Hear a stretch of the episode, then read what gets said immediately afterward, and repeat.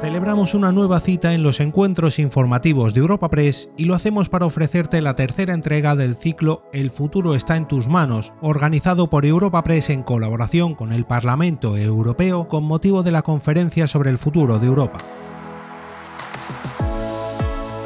El objetivo principal de este ciclo es el de dar la posibilidad a todos y cada uno de los ciudadanos europeos de expresar sus expectativas respecto a la Unión Europea y así favorecer el diálogo en torno a los temas que deben configurar el proyecto común europeo de cara al futuro.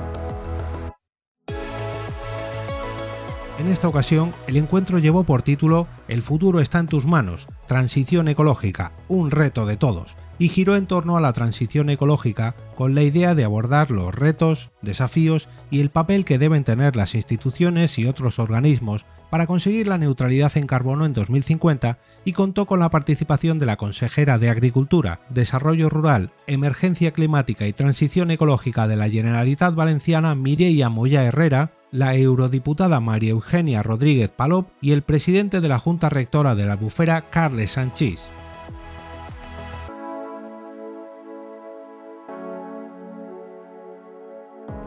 Los representantes de las tres instituciones participantes en esta cita comenzaron poniendo sobre la mesa los principales problemas que existen en la actualidad, así como los obstáculos que impiden avanzar en materia de transición ecológica y afrontar este reto de manera eficaz.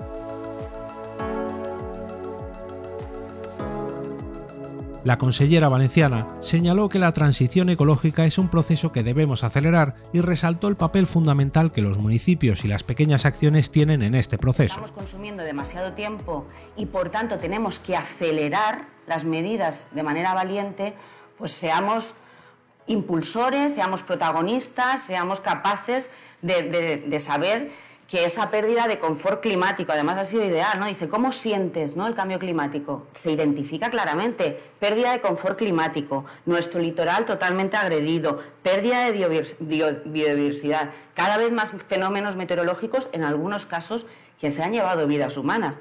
Quiero decir que, que creo que es claramente aquí, en este territorio, donde nos gustaría formar parte activa de esa adaptación y mitigación. ¿Cómo lo hacemos? Obviamente alineando nuestras políticas también a esos acuerdos marco, más allá ¿no? de nuestras fronteras. Sabemos que el cambio climático no va, no va a ir de que lo, asumamos solo algunos territorios comprometidos y, por tanto, alinearnos con las políticas que van más allá, que pasan de niveles administrativos, es importante para acertar en las decisiones y para que el factor multiplicador de verdad se sienta. Nosotros nos sentimos además gratamente satisfechos por la línea que la Unión Europea ha decidido con ese acuerdo de neutralidad climática en 2050. De hecho, la ley que cuando la escribimos ya se adelantaba a eso antes de que la Unión Europea, en el marco ¿no? de la cumbre que se celebró en Madrid, decidiera ¿no? declarar la neutralidad en 2050. Estamos alineados, obviamente, con los objetivos que ha marcado la ley española, pero le hemos metido incluso un plus más de ambición. Claro, poner una normativa que podría quedarse, bueno, los poderes públicos han puesto la normativa, han puesto los objetivos, han dicho lo que se puede, lo que no se puede hacer y por dónde hay que ir y ya está el trabajo hecho. No, hemos querido adelantarnos incluso a esa aprobación de la ley. Tenemos licitado el Plan Valenciano Integral de Energía y Clima que va a decidir cómo guiar a los sectores económicos y sociales en cómo alcanzar esos objetivos. Tenemos el inventario de emisiones que además vamos a hacer público en poco tiempo, donde se ve la radiografía de la situación. Tenemos las líneas, hemos alineado absolutamente todas las líneas de inversión precisamente para insistir en ese concepto, que a mí me encanta decirlo, ¿no? que ya lo dijo Greenpeace, hay que pensar en global, pero hay que actuar en local, es decir, ninguna pequeña acción va a ser irrelevante. Y, por ejemplo, los municipios, las escalas incluso locales, van a ser trascendentales, además, ¿no? en un contexto donde los municipios por lo menos no aquí en el litoral, se concentra la mayoría de la población, con lo cual los impactos son importantes y ahí hay que insistir. Hemos hecho un, un de planes, de estrategias, etcétera, alineadas a ese marco normativo y ya digo, poniendo las inversiones por, por delante. En el cambio climático y en las consecuencias del mismo, yo creo que Europa haría bien, y todos haríamos bien, de pasar de ese principio de negacionismo, ¿no? de negación o de resistencia que se ha estado durante mucho tiempo, a ese principio de responsabilidad y a ese principio de oportunidad que no de oportunismo. Durante su discurso introductorio, la eurodiputada María Eugenia Rodríguez Palop planteó los problemas a los que se enfrenta Europa a la hora de abordar la transición ecológica. El calendario, el hecho de que eh, esta lucha por el clima puede tener 27 velocidades, no hay un calendario claro. Dos, en el caso de las fuentes energéticas, la clara sustitución del carbón por el litio, que ha pasado a ser eh, o a formar parte de la lista de minerales sostenibles, llaman minerales esenciales. Eh, el litio sabemos que se va a sobreexplotar y por tanto sabemos que, según las estimaciones, va a desaparecer básicamente en unos 20 años, de manera que es eh, pan para hoy y hambre para mañana.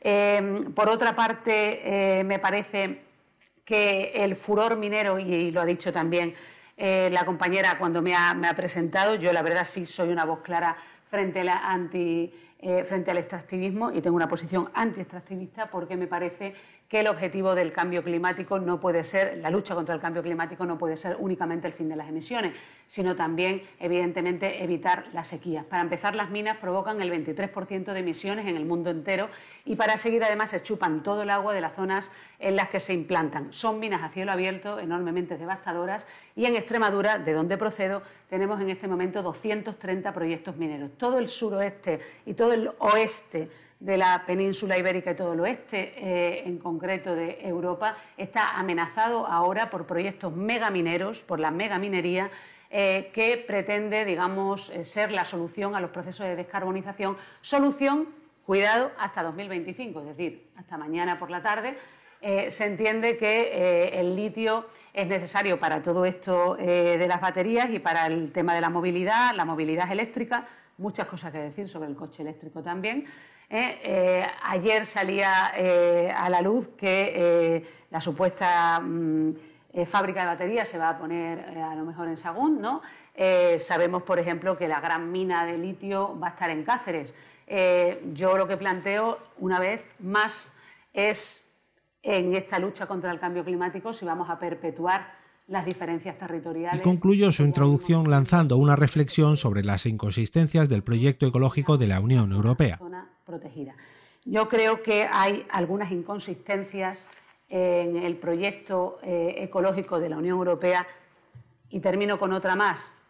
No sé si es compatible la soberanía alimentaria que se pretende con la eh, estrategia de la granja a la mesa y la soberanía energética eh, que se pretende con el furor minero, porque la tierra es solamente una y o se utiliza para las minas o se utiliza para las encinas.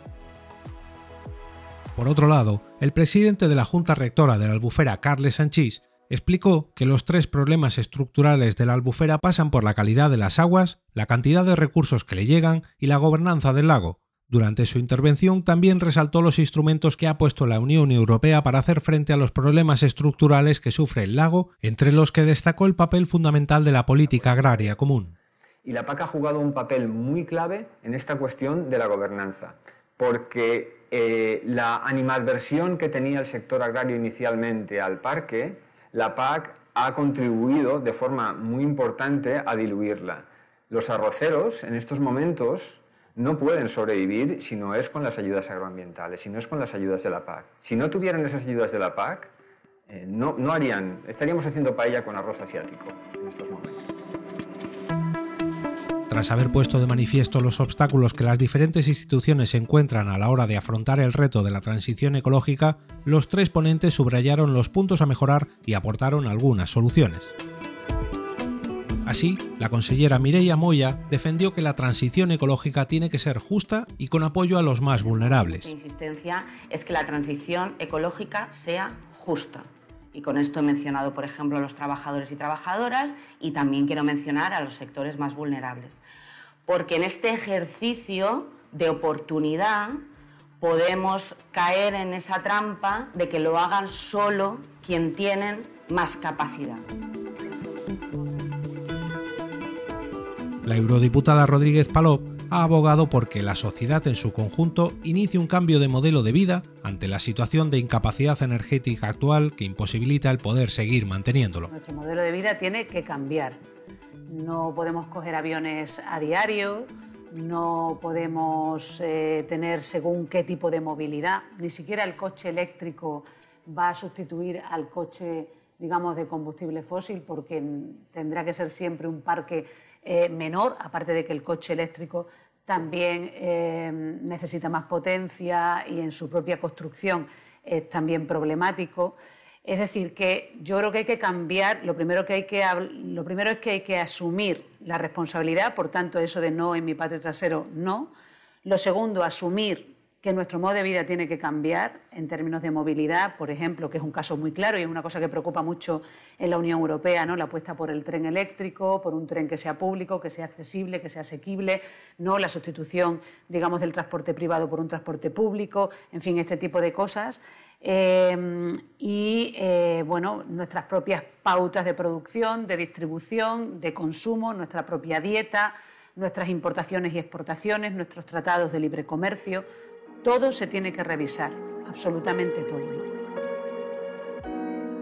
Por último, el presidente de la Junta Rectora de la Albufera, Carles Sanchís, ha resaltado la necesidad de datos que analicen la subida del nivel marino, las altas temperaturas y la falta de recursos hídricos de agua dulce, con el objetivo final de tomar decisiones que permitan determinar cómo cambiar el sistema y regular los usos agrícolas y turísticos del lago para que éste no evolucione a un estado salobre. Pero sí que exige que desde ya, desde este minuto, desde este momento, empecemos a tener sistemas de monitorización y de seguimiento de los procesos que se están observando para que tengamos datos suficientes para, eh, llegado el momento, tomar decisiones sobre cómo adaptar este ecosistema y cómo cambiar también los elementos de utilización, de uso agrícola o turístico de este espacio, de cómo regular eh, la enorme complejidad que tiene un socioecosistema como la albufera. En conclusión, los participantes en este encuentro afrontaron el reto de la transición ecológica como una oportunidad para mejorar lo que ya se está haciendo desde un punto de vista más ambicioso y continuar esta carrera de fondo con la primera parada puesta en 2050, año en que Europa pretende conseguir la neutralidad ecológica. Si quieres compartir tus ideas sobre el futuro de la Unión Europea en lo que se refiere al cambio climático y a la transición ecológica o a otros temas, puedes hacerlo en la plataforma de la Conference of the Future of Europe a través del enlace que te ofrecemos en las notas de este episodio.